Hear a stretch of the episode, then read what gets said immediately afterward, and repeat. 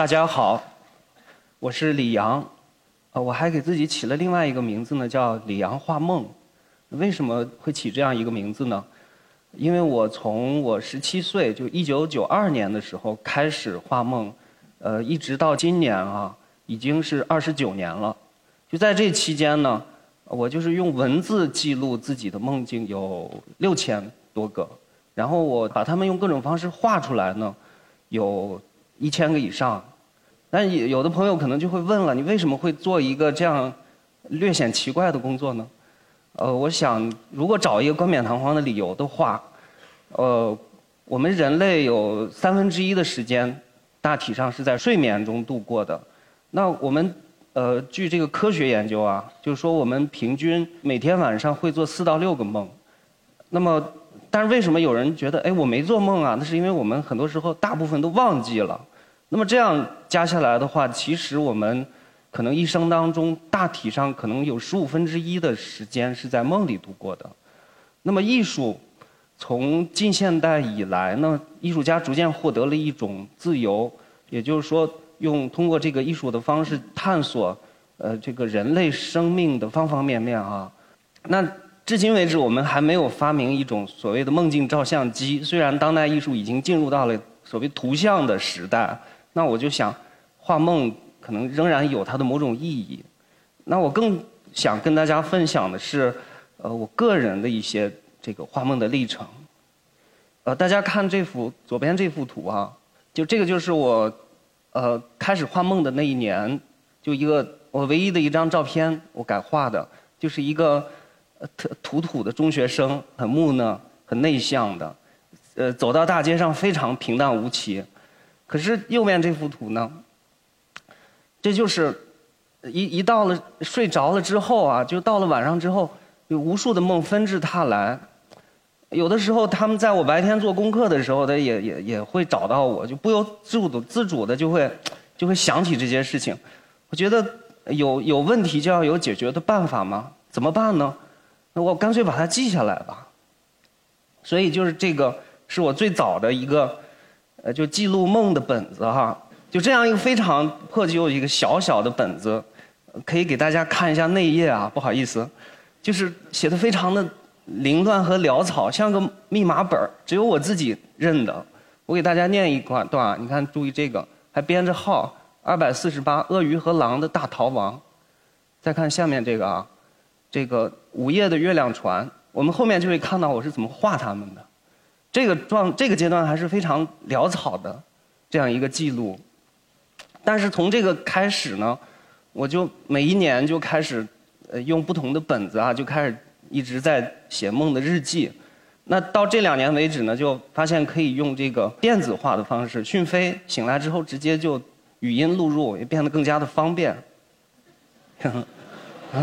电子化的，但是有一个问题了，就是说。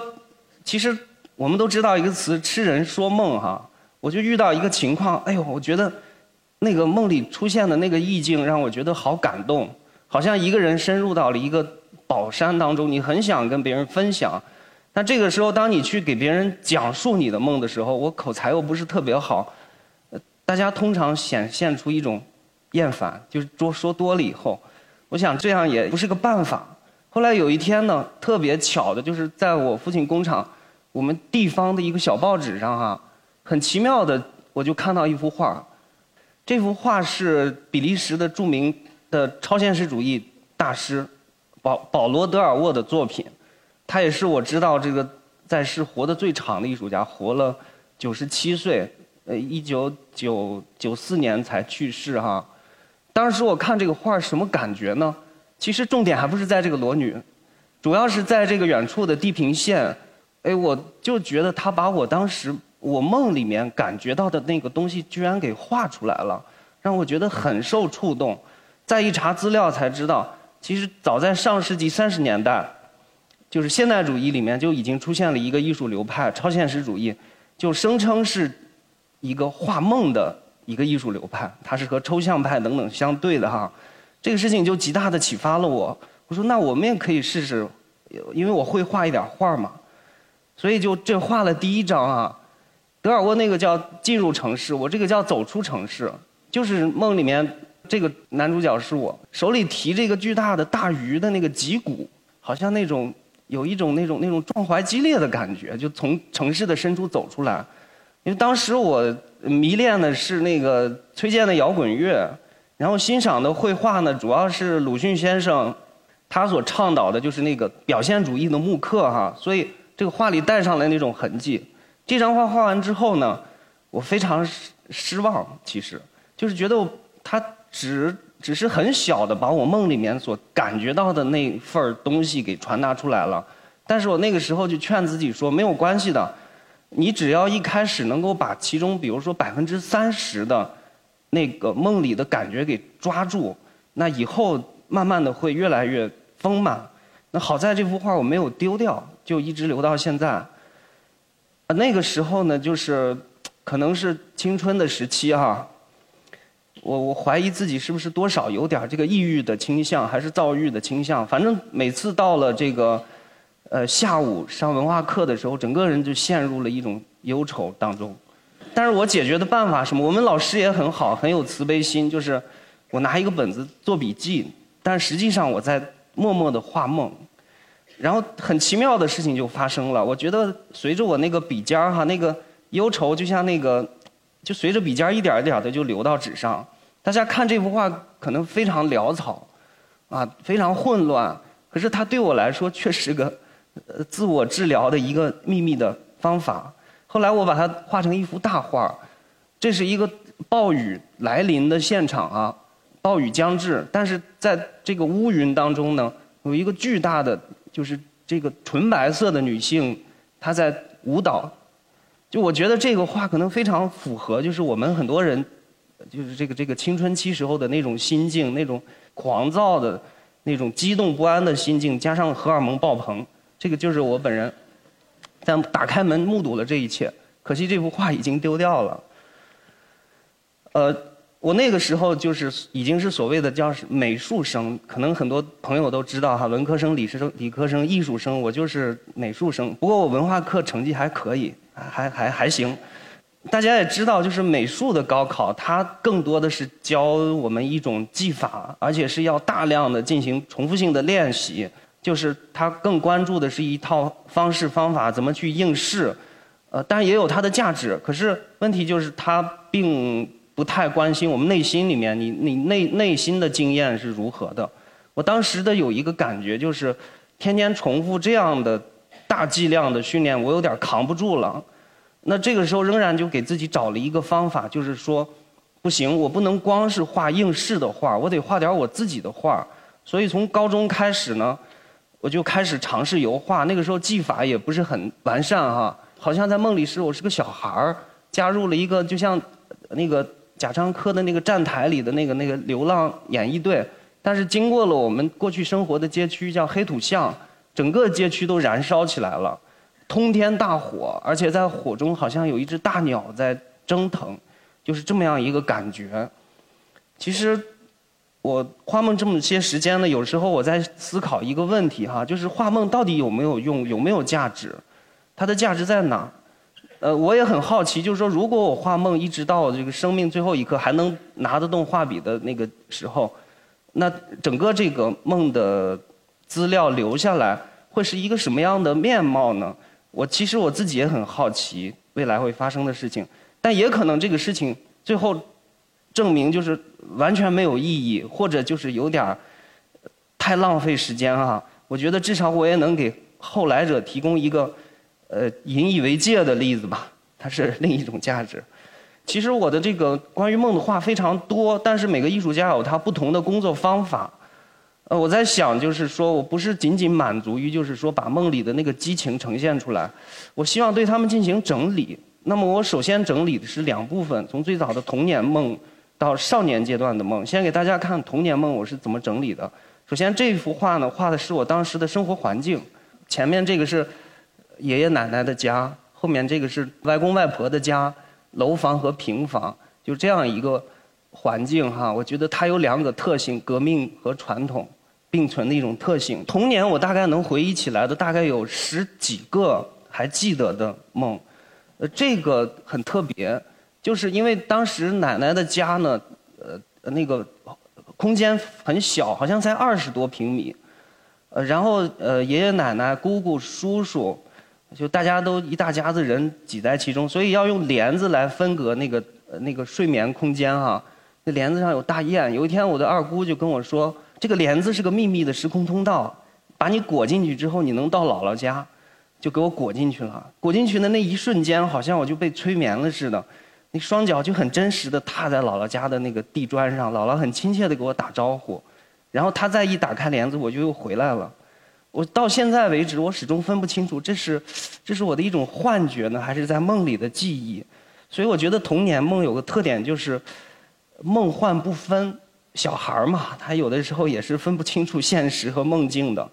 那还有其他非常多的印象强烈的梦哈，比如说这一部分是关于动物的梦，而且大家从这个画面上直观的看，其实有点恐怖的，有点噩梦的那种感觉哈。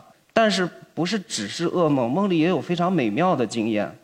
就这个是在一个非常非常深的夜里面，可是整个那个空气好像是透亮的，是透明的。就在这个环境里呢，一只猫和和在和一个水仙花在玩耍。后来我想，这个梦是有现实的根源的。就是左边这个水仙花呢，是我姥爷他用催塑纸做的一个那个呃家具上的装饰，而我奶奶她会做一些那个小的民间手工艺品，就是用泥捏一些小猫。那在梦里，好像这两两个事物就变得变活了，而且他们在一起玩耍。我觉得他可能寓意着，就是说小孩子他努力的想把就是父亲家族和母亲家族的经验呢整合在一起。那关于童年的梦，其实还是蛮多的，不能一一给大家介绍哈。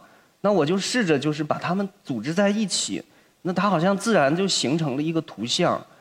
比如说这部分就是刚才给大家看到关于那个野兽的部分，这一部分是关于鸟类的体验，从黄昏一直到清晨，中间发生了很多梦的记忆，还有关于死亡的记忆等等啊，它好像自然的就形成了这样一个架构的图像。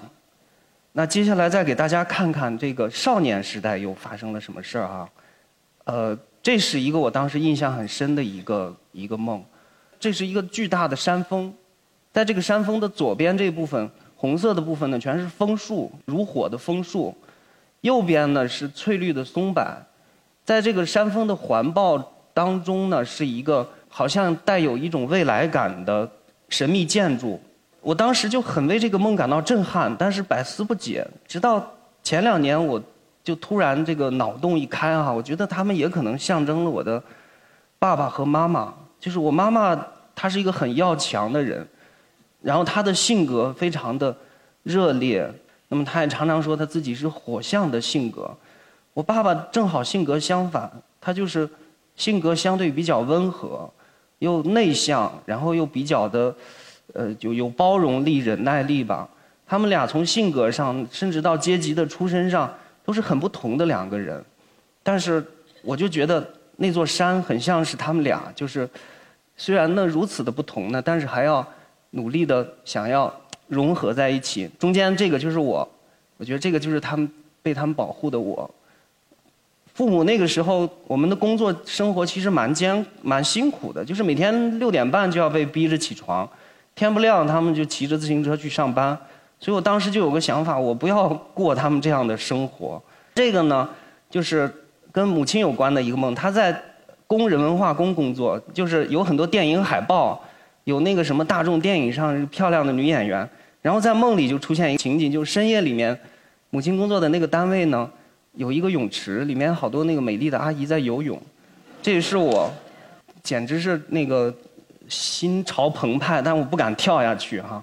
然后那个右边这个是什么呢？就是，呃，就是这个这个父亲工作的工厂，他是在铁路工厂，所以。我白天中午去他那边吃饭，晚上呢，晚上梦里还是出现了火车呀、铁路呀、煤炭啊，还在那个里面漫游，经常是这样。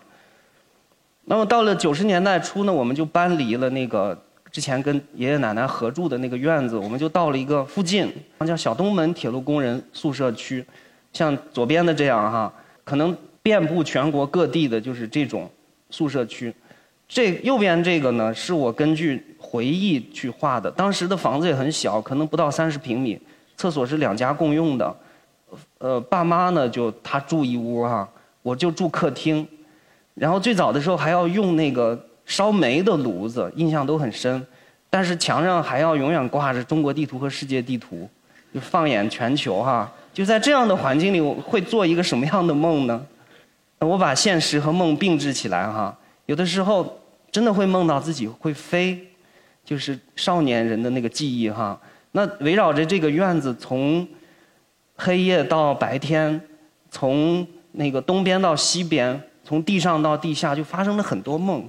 那等到我上中学的时候呢，就离家比较远了。就是这个是中上中学时候的自己那个状态哈，就是每天要骑着自行车去走很远的路去上学。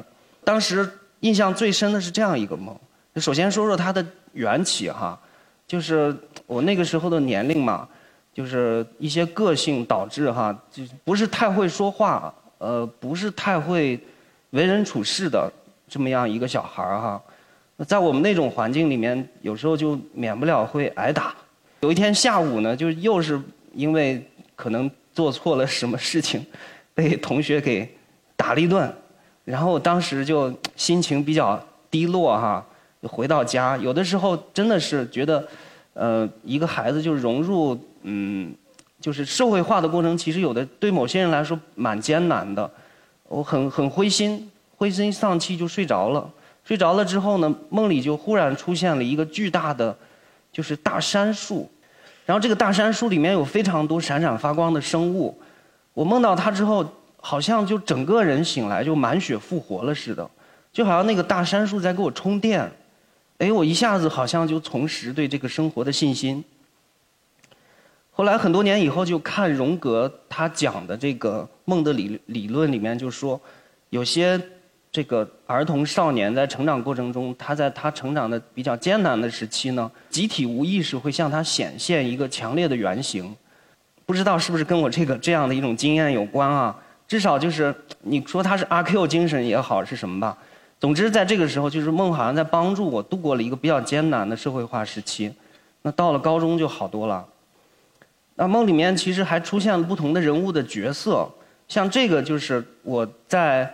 童年梦之后，十八岁之前，这少年梦的阶段，所有的女性，我能就是回忆起来的哈，从这个少女，甚至好像有一种初恋也是在梦里发生的，然后一直到这个成年的女性，到比较强势的女性，然后到这个老年的女性哈，甚至就是女性她所遭受的一些痛苦，很奇怪就出现在我的梦里，这个是我梦里面。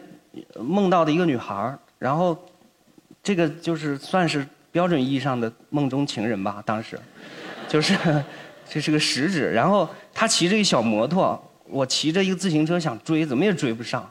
就后来就是几年，就关于她的梦就反复的出现哈，也是困扰了我蛮长时间的。这个是什么呢？这是一个老大娘，特别强有力，她每天要背客人。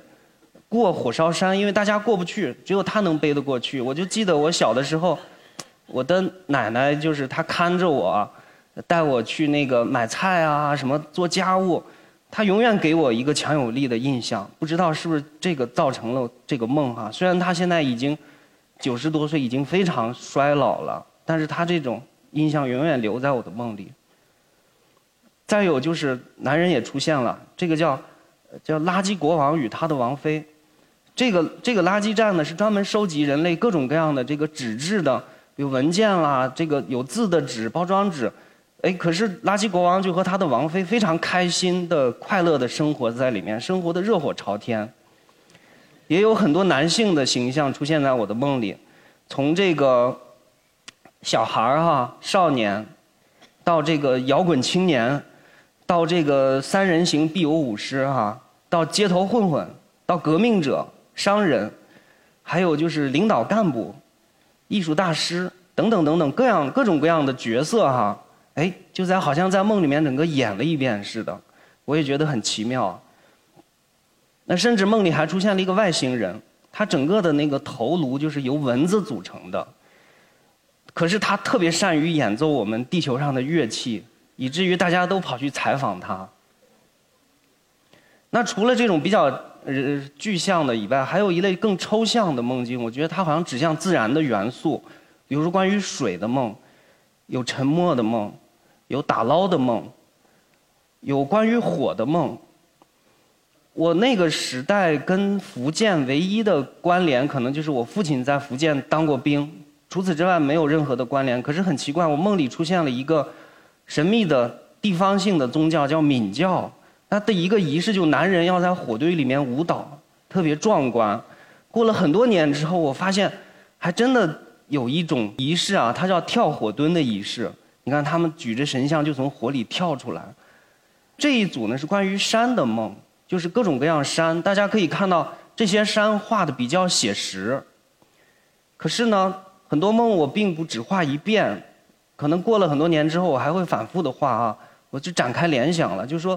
那那么多山的梦，是不是会不会有一个山神在操纵着他，在影响着他？所以这是换了一个方式在画梦。一直到今年，我又把这个山画了一遍，同样是刚才的那些山里面的形象，我把它们组合在一起，并且用了特别多强烈色彩的元素，所以大家看这个面貌就又不一样了。也就是说，嗯，梦怎么画，不同的人他画出来的效果也是不一样的。这是关于树的梦，这个是关于动物的梦。呃，我发现动物的梦好像特别多，我不知道在座的朋友们有没有梦到过动物哈？而且就是梦里的动物种类还特齐全，从这个鱼类到两栖类、爬行类、哺乳类、鸟类啊，一还有灭绝的恐龙什么的，就这些好像整个一个进化树全在里头了。所以我我有的时候忍不住会联想哈，就为什么我们日无所思夜有所梦呢？那个动物远远离我们的城都市生活，可是它为什么出现在我们的梦里呢？会不会有一种可能，就有如同古老的这个萨满文化他所说的啊，就说他们虽然远离了我们，但是动物的精魂还在，这种动物的精神形成了一个像是个看不见的星球一样，时时的在。给我们发射信号，告诉我们说：“你们不要忘了我们啊！其实我们跟你们还是有联系的。那怎么联系呢？比如说，高空中的大鱼非常宏伟，那也有比较残酷的，就是恐龙屠宰场，人们像宰猪宰牛一样的在屠宰恐龙。或者就是有一些海洋里来的动物哈，可是远离了他们的家园，在北方内地的城市被发现。那么还有。一类梦，我觉得比较有意思，在少年时代，就是所谓的清明梦，这也是这几年比较热点的一个话题。清明梦的意思就是说，你梦里知道你在做梦，我这个就是清明梦。我还试图在梦里把它画出来。有的朋友可能听说过中国八十年代有一个八五新潮美术，全国各地都有一批那个前卫的艺术青年哈，在做一些特别超前的这个艺术活动。那么，在我我在的那个山西太原，就是有宋氏兄弟，他们做了一个就是火烧自行车的一个行为艺术。当时小孩看不懂，但觉得很震撼。那他也出现在梦里了，变成一堆少年在烧自行车。另一类梦，我觉得它充满哲学色彩，就是我和我的一个同伴儿大家看中间的这个部分啊，两个人进入到一个一个通道里去探险。这个通道由无数的房间组成。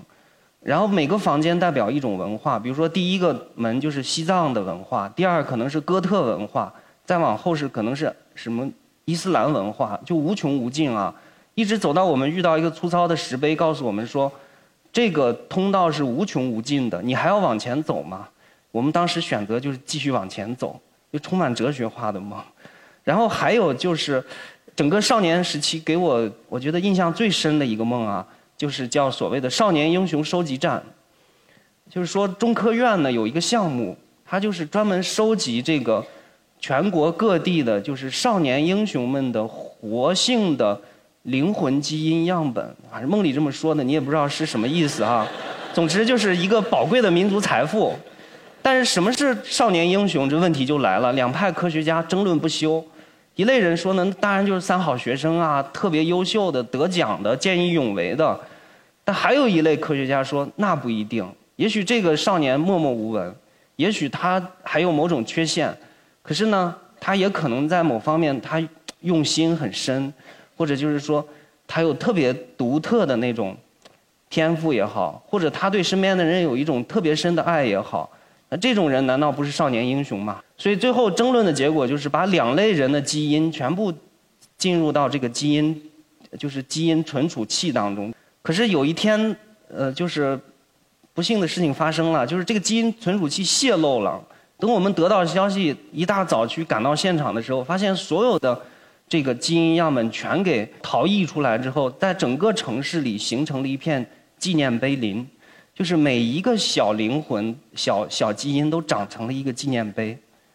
那么这个又涉及到一个画梦的问题啊，因为我太喜欢这个梦了，所以对它展开了一个演绎。呃，这个也是很多呃，就是这种文学艺术工作者的一个创作方法啊，就是他受梦的启发，他来创作一个小说，创作一个剧本。大家看，这个就是我的想象了，就他被装在一个梦的袋子里面，开始做梦，做梦之后到了中科院。这是实验室，这是分析少年英雄的文本，这是这是给少年英雄规规定一种气味所以里面有鼻子，然后派出探测器、采集器，终于采到了少年英雄的样本把它从送回来之后，然后再输入到这个存储器里面哈，给他联想了一整套的这个过程，也是蛮爽的。那么。但问题就来了，你你看每天这么天马行空，这么这么胡思乱想，画怪怪的画，呃，我也是很明智的，我还是分得清现实和梦的。我知道你天天做这个事情，你得找一个理由。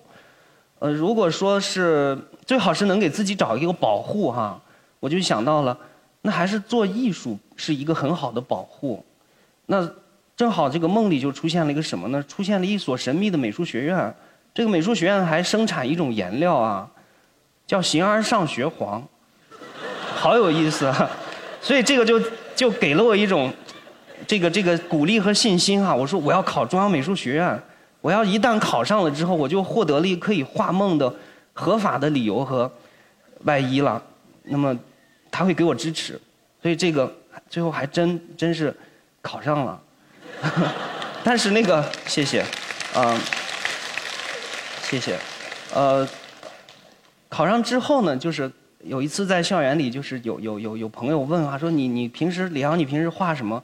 呃，你你关心什么问题？我说我画梦，他就说啊，你画梦啊？那你知道达利吗？我说我当然知道达利了，我心里说的啊。所以这个问题就来了，就是很多朋友都听说过超现实主义啊，达利、米罗、玛格里特哈，但是达利当然是创造了一个非常伟大的经典。是他心目中所谓的一种画梦哈，但是他又可能给我们形成一种刻板印象，就是我们有多少人每天或者经常性的你会梦到这种东西呢？反正我是不经常。大家看我前面的梦都是充满深情的那种正常的哈，就是，所以就是说我们的梦远不止如此。我的感觉，我们也不能被一些画派就规定了我们探索的脚步。那么，所以我自己就默默的探索，发现除了达利之外，还有荣格，他的有一本红书，呃，这两年也在我们国家刚刚出版哈。我相信他其中有一些画是真的是画他的梦境的。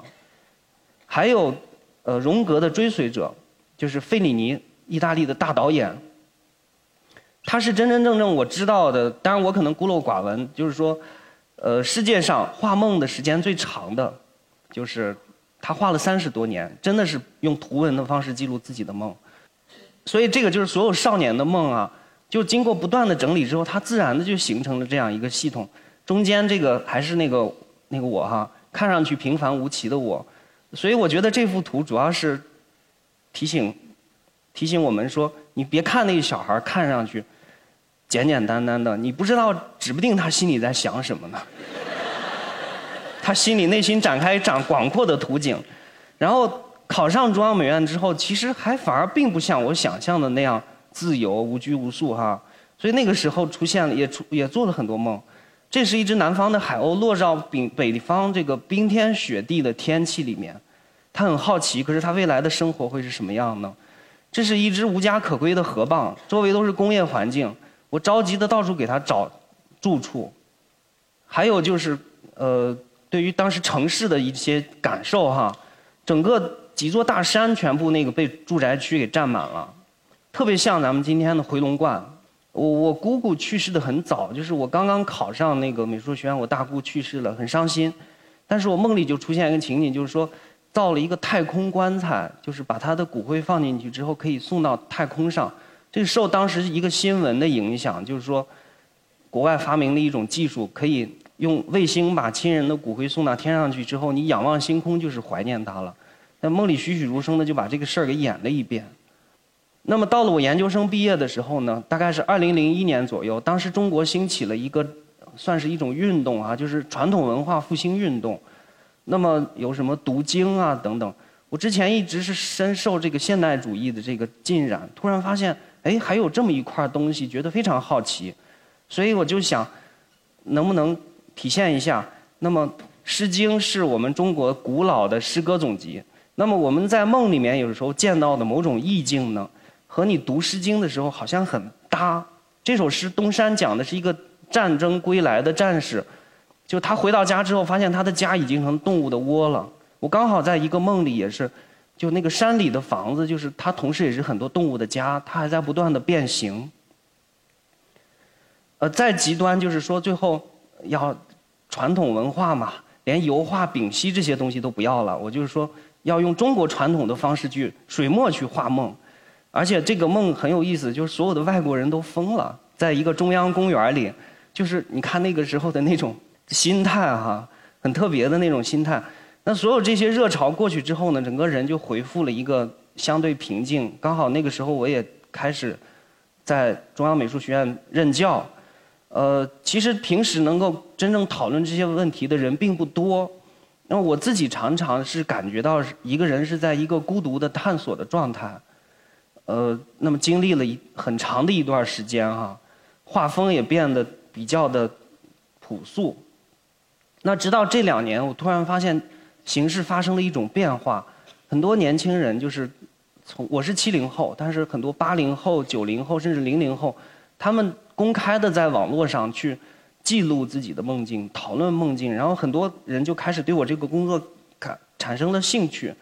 呃，我把呃很多年以来就是分散在各处的，就是大家可以看到前面这个就历年的梦的日记。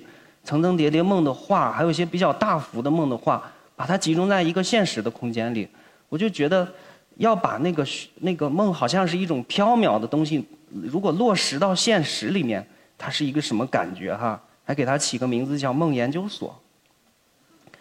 那么大家可能都听说过那个英国的大画家，就是大卫霍克尼。那么他这些年呢，他都八十多岁了，但是他。还是在创新，他用 iPad 画画。他认为在 iPad 上画画，本质就是在一块玻璃上画画。我也用 iPad 画画，但是我理解用 iPad 画画呢，是在用光来画画。我们要看到我们内在的世界，就是那么我们向内的眼睛看看到我们的梦，那么好像内在也有一种光源。那我觉得 iPad 这个光似乎是一种象征。那再有就是呢，今天早上，嗯。我妻子给我一段话，我觉得很有意思。就是当我给你讲述我的梦的时候，你可能会忘记它；但是当我带你进入到我的梦的时候呢，那我的梦就会也成为你的梦。所以我就今年就发起一个活动哈，就是说每天画一个我曾经的梦，但是我会提问：你梦到过路灯吗？你梦到过桥吗？你梦到过猴子吗？等等等等，就是这种提问，然后。放到网络上，放到豆瓣啊等等微博，还真的有好多朋友回应我，就是我我用我的这个方式勾起了别人很多那个梦的回忆，那这个层次上梦好像变成了一种交流的手段。不过看了这么多我的画，大家可能会有一个感觉，就发现我那个画风不太统一。其实这个要是从传统的，呃，对一个美术家、一个一个艺术家来说，其实是个致命伤，会影响他的市场，影响他的方方面面。我也曾经为这个事情焦虑了很多年，可是去年开始我不焦虑了，因为我突然意识到了，一个一个画画的人或者一个做艺术的人，未必非得需要用风格来统一自己的工作呀。那我这个可以把它理解成是一个持续了二十多年的一个行为，或者一个行动，呃，或者是一个观念。那想到这个问题的时候呢，我就不焦虑了。而且风格为什么会变，方式为什么会变？因为梦是难以琢磨的，它总它梦总是在变。我们用不同的方式去接近这个梦，所以这幅图其实就是我做老师的时候，我对画梦问题的思考。大家可以看到。用各种各样不同的风格的方式去画梦，哈，就是想要去无限的接近它的这个真实。那么有些朋友知道我画梦之后呢，偶尔也会请我帮他们画梦。这个女孩就是她在网络上啊跟我说，她和她男朋友感情特别好，只可惜他们俩异地恋，就是犹豫着要不要分手，怕将来不方便在一起，她就想请我画一个她的梦送给男朋友作为分手的礼物。梦的内容就是说，男朋友很好的在照顾她生病的她，可是就在这个时候手机响了，说，呃，你快离开他，他就拿着手机越走越远，怎么叫也叫不回来。很庆幸他是梦是反的，就是我把这个画完了之后，我就送给他了，然后就没管这个事儿。过了一年多以后，他又给我发了一个邮件儿他就说那个我们现在结婚了，就很幸福的在一起哈。我觉得好奇妙的一个事情哈。谢谢，然后我我也开设了一门课程哈，叫超现实方式绘画解析与创作。但其实不仅仅只是梦，梦是个起源点，有关于幻想的、关于冥想的、关于我们的想象力的等等方面哈。那么很多同学来学习呢，有不同的成果。像这是一个国画系的女孩她在梦里老是出现那个巨大的生物，就很害怕。其实有的时候我能把那个我们恐惧的东西画出来。本身就是在为恐惧的事物命名，就是在为它，就是能够掌控它。这个同学呢，他画的是像是一个路线图，大家注意看，就是他在画梦里面产生了一个时间感，这个用虚线来表示这个梦的过程，一直到他醒来。那么你看这里面有足迹哈，所以梦怎么画，其实方法是不一而足的。像这位同学，他就是用一个像电影脚本一样九幅图去处理他的同一个梦。他产生一个连续的过程，啊，这个是我一直到现在我仍然在画哈，仍然在不断的寻找新的方式。我其实我自己有一个感觉是什么呢？就是说，嗯，我们今天当代中国里面兴起了一个新的这个民间的传统，就是从过去的这种官修史书到民间的很多人开始自己写写历史口述史哈，这是一个很大的进步。我想再进一步的呢。我们又有了用画出来的历史，比如说很多朋友都熟悉的那个特别精彩的那个平如美堂，那就是一个以个人视角画出来的历史，图文结合。那我进一步进一步的想啊，我们内心的激情也好，我们内心的梦也好，那如果这些东西画出来，它有没有可能构成一个就是社会集体历史的某一个另一个方面呢？嗯，因为我觉得梦里面其实包含了很多的。呃就是真相，现实中被我们忽视的真相，也可能有很多，呃，集体的记忆，共同的一种压抑，但是它止不住的就会在我们的梦里面显现。就算这个人再唯物，他也会做梦，有的时候。所以我很敬佩那些在艺术领域里面走在时代最前线的人，我觉得他们就直面这种现实与人生哈，比如说贾樟柯。比如说娄烨，比如说刘晓东，哈，就直接用他们的艺术来这种现实主义的表达社会的真实，我非常敬佩。我觉得这是一种有勇气的人的工作。但是对我们这种相对比较软弱一点、内向一点的人呢，那我们仍然还可以画梦。我觉得这是另一种记录，哈，另一另一种就是现实。那么我画梦的工作最主要还是说。我觉得一方面是画给自己，但是我也希望它形成某种呼唤也好，或者是某种抛砖引玉也好，那么就是说能促进更多的人去关心关于梦的这个领域发生的事情吧。那我今天就讲到这里，祝大家好梦，谢谢。嗯。